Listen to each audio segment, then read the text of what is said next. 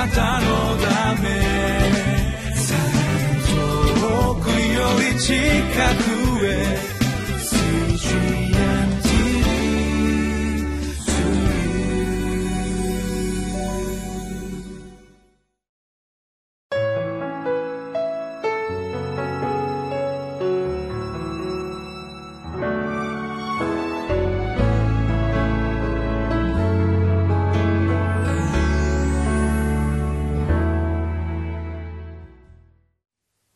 皆さんこんにちは。5月13日のリビングライフの時間です。聖書の言葉は民数記2章の1節から34節。タイトルは「神を中心にして止まり進む共同体」神様は私たちの歩みを一つ一つ見ていてくださっています。そして私たちが思う計画以上のことをしていてくださるお方です。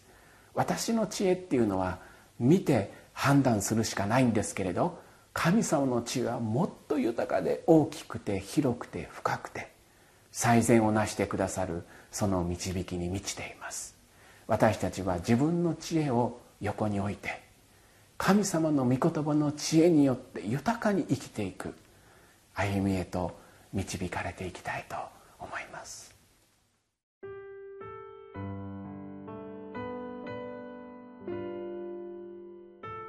民数記2章1節から34節主はモーセとアロンに告げて仰せられた。イスラエル人は、おのおのその旗のもと、その父祖の家の旗印のもとに宿営しなければならない。会見の天幕の周りに距離を置いて宿営しなければならない。前方、すなわち東側に宿営する者は、軍団ごとにユダの宿営の旗のものでなければならない。ユダ族の族長はアミナダブの子ナフションである。彼の軍団は登録された者が74,600人である。その隣に宿営する者は、イッサカル部族であり、イッサカル族の族長は、ツアルの子、ネタノエルである。彼の軍団は、登録された者が54,400人である。ついで、ゼブルン部族がおり、ゼブルン族の族長は、ヘロンの子、エリアブである。彼の軍団は、登録された者が5万7400人である。ユダの宿営に属し、その軍団ごとに登録された者の総数は18万6400人。彼らが先頭に進まなければならない。南側にはルベンの宿営の旗の者が軍団ごとにおり、ルベン族の族長はシェデウルの子エリツルである。彼の軍団は登録された者が46,500人である。その隣に宿営する者はシメオン部族であり、シメオン族の族長は釣り社大の子シェルミエルである。彼の軍団は登録された者が59,300人である。ついでガド部族がおり、ガド族の族長はデウエルの子エルヤサフである。彼の軍団は登録された者が45,650人である。ルベンの宿営に属し、その軍団ごとに登録された者の総数は15万1450人。彼らは2番目に進まなければならない。次に会見の天幕、すなわちレビ人の宿営はこれらの宿営の中央にあって進まなければならない。彼らが宿営する場合と同じようにおのおの自分の場所について彼らの旗に従って進まなければならない。西側にはエフライムの宿営の旗の者がその軍団ごとにおりエフライム族の族長はアミフデの子エリシャマである。彼の軍団は登録された者が4万5百人である。その隣にマナセ部族がおり、マナセ族の族長はペダツルの子ガムリエルである。彼の軍団は登録された者が3万2200人である。ついでベニヤミン部族がおり、ベニヤミン族の族長はギデオニの子アビダンである。彼の軍団は登録された者が3万5400人である。エフライムの宿営に属し、その軍団ごとに登録された者の総数は10万8100人。彼らは3番目に進まなければならない。北側にはダンの宿営の旗の者が、その軍団ごとにおり、ダン族の族長はアミシャダイの子アヒエゼルである。彼の軍団は登録された者が6万2700人である。その隣に宿営する者はアシェル部族であり、アシェル族の族長はオクランの子パグイエルである。彼の軍団は登録された者が4万1500人である。ついでナフタリ部族がおり、ナフタリ族の族長はエナンの子アヒラである。彼の軍団は登録された者が5万3400人である。ダンの宿営に属する登録された者の総数は15万7600人。彼らはその旗に従って最後に進まなければならない。以上がイスラエル人でその父祖の家ごとに登録された者たちであり、全宿営の軍団ごとに登録された者の総数は、60万3550人であった。しかし、レビ人は、主がモーセに命じられたように、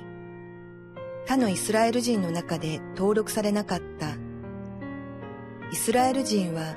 すべて主がモーセに命じられた通りに行い、それぞれの旗ごとに宿営し、おのおのその種族ごとに、父祖の家ごとに進んだ。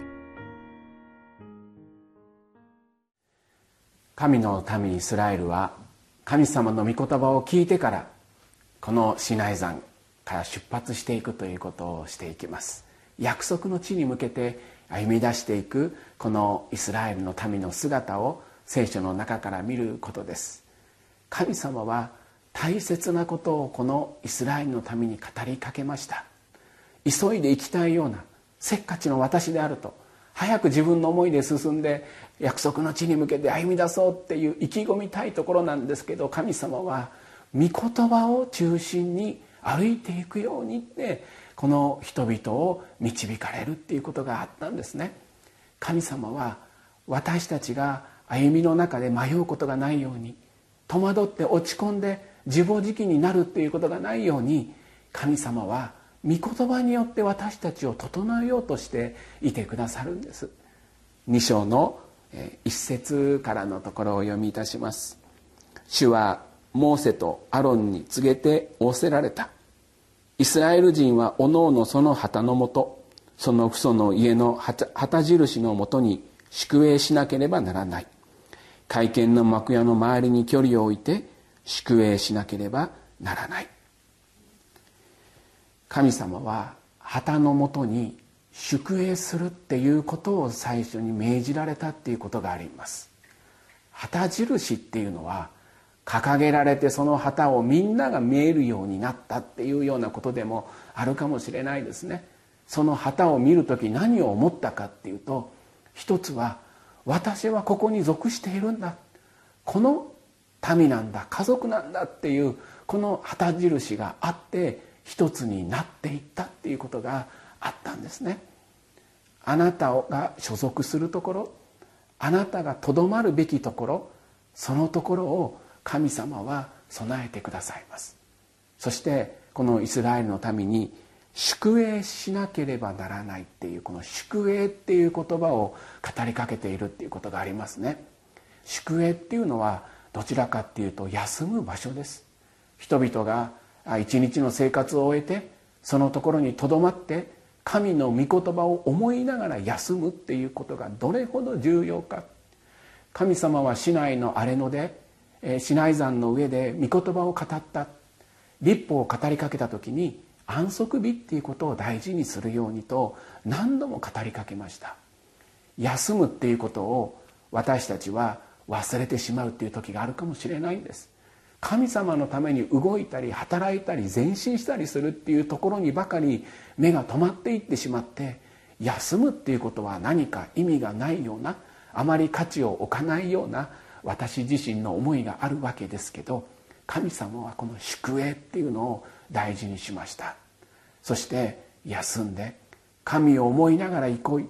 そして神の技をたたえて生きていくっていうこの休息の時を大事にしたっていう。それからこの歩みが始まっていくっていうことがあります。このイスラエルの民は天幕幕屋を中心に歩いていくっていうことがありました。東西南北にこの部族が配置されてあなたはここですよあなたはここですよあなたはここですよここから離れちゃダメですよっていうそのところを置いてくださってそしていつもそこから神様の臨在が見えるように神様が整えようとされたんです。この世の歩みは神の臨在を見えなくさせることに満ちています。いろんなものが忙しくなっていって前に進むことばかりを考えさせられていって私たちは神の臨在のそば近くに宿営するっていうことをおろそかにしてしまうっていうことがあるんですね。でも本当に豊かな歩みは神の臨在のそば近くに私を置いてこの歩みが一つ一つ導かれていくっていうことです。神の臨在を見なければ私たちはこの世俗の思いに価値の中に巻き込まれて心が植え替えて空っぽになって歩いてしまうっていうことがあるんですね。ユダヤの人たちは日が沈むともう一日が終わった。日没から一日が始まるっていうそういう中に生きていきました。何を意味しているかっていうと一日の始まりは休息だったんですね。そこから自らが整えられて神の臨在を覚えて忘れないようにして生きていくっていうこの休息がものすごく約束の地に向けて歩く時に大事だったんです。イスラエルの民がこれから歩いていく道は荒れ野です。戦いがあるんです。本当に簡単ではないようなそういうような道を歩いていくっていうことがあるんです。私は神様の御手に守られながら歩みが導かれる時にですねもっと楽な道がいいなとかもうちょっと平坦な道を歩いていきたいなって思うことがあるんですけれど神様はある時やっぱり荒れ野を通らされるっていう時があるんですね。荒れ野を通っている時は神の臨在が不可欠なんです。この臨在を見ないで生きていくっていうことはできないんですね。神様はあなたのそば近くに神の臨在のある場所を置きなさいって言われました。教会っていうのはあなたの心のそば近くにあってほしいなって思うんです。教会は神の臨在が豊かに表されるところです。その隣に住みなさいとは言いません。でも心の距離は日曜日から始まって一緒に喜びの礼拝を捧げてここで満たされて祝福を受けてこの世の歩みに旅立っていくっていうこの生活のサイクルを私たちは大事に置いて生きていきたいっていうことがあるんですね。荒れ野を歩いていく私たちの人生です。神様は神の臨在のある場所をあなたの近くにちゃんと備えていてくださる方なんです。その臨在の中で私たちの歩みの一つ一つが導かれるようにって思うんです。今日の聖書の箇所の最後のところ2章の34節のところをお読みします。イスラエル人は全て主がモーセに命じられた通りに行いそれぞれの旗ごとに宿営しおのおのその士族ごとに父祖の家ごとに進んだ。その歩みは何かあ一歩一歩確実にそして神様のこの幕屋と一緒に歩いていったんですね何かこう自分勝手に誰かが家族が一つの家族が歩み出していってしまったということではないみんなで一緒に主の臨在を確認しながらそば近くに置きながら「ここですか?」「この道ですか?」って聞きながら主の臨在とともに歩いていった皆さん主の臨在を忘れて先走って歩いていってもそこには祝福がないんです。主の臨在とともに生きていく。その歩みは私たちが思っているよりちょっとゆっくりかもしれないんですね。でもそれでいいんです。神様は確実な道を一歩一歩備えてくださるんです。主の臨在は祈りと御言葉を通して賛美を通して私たちの生活の中に豊かに流れてきます。そのことを大切に歩いていきたいと思うんですね。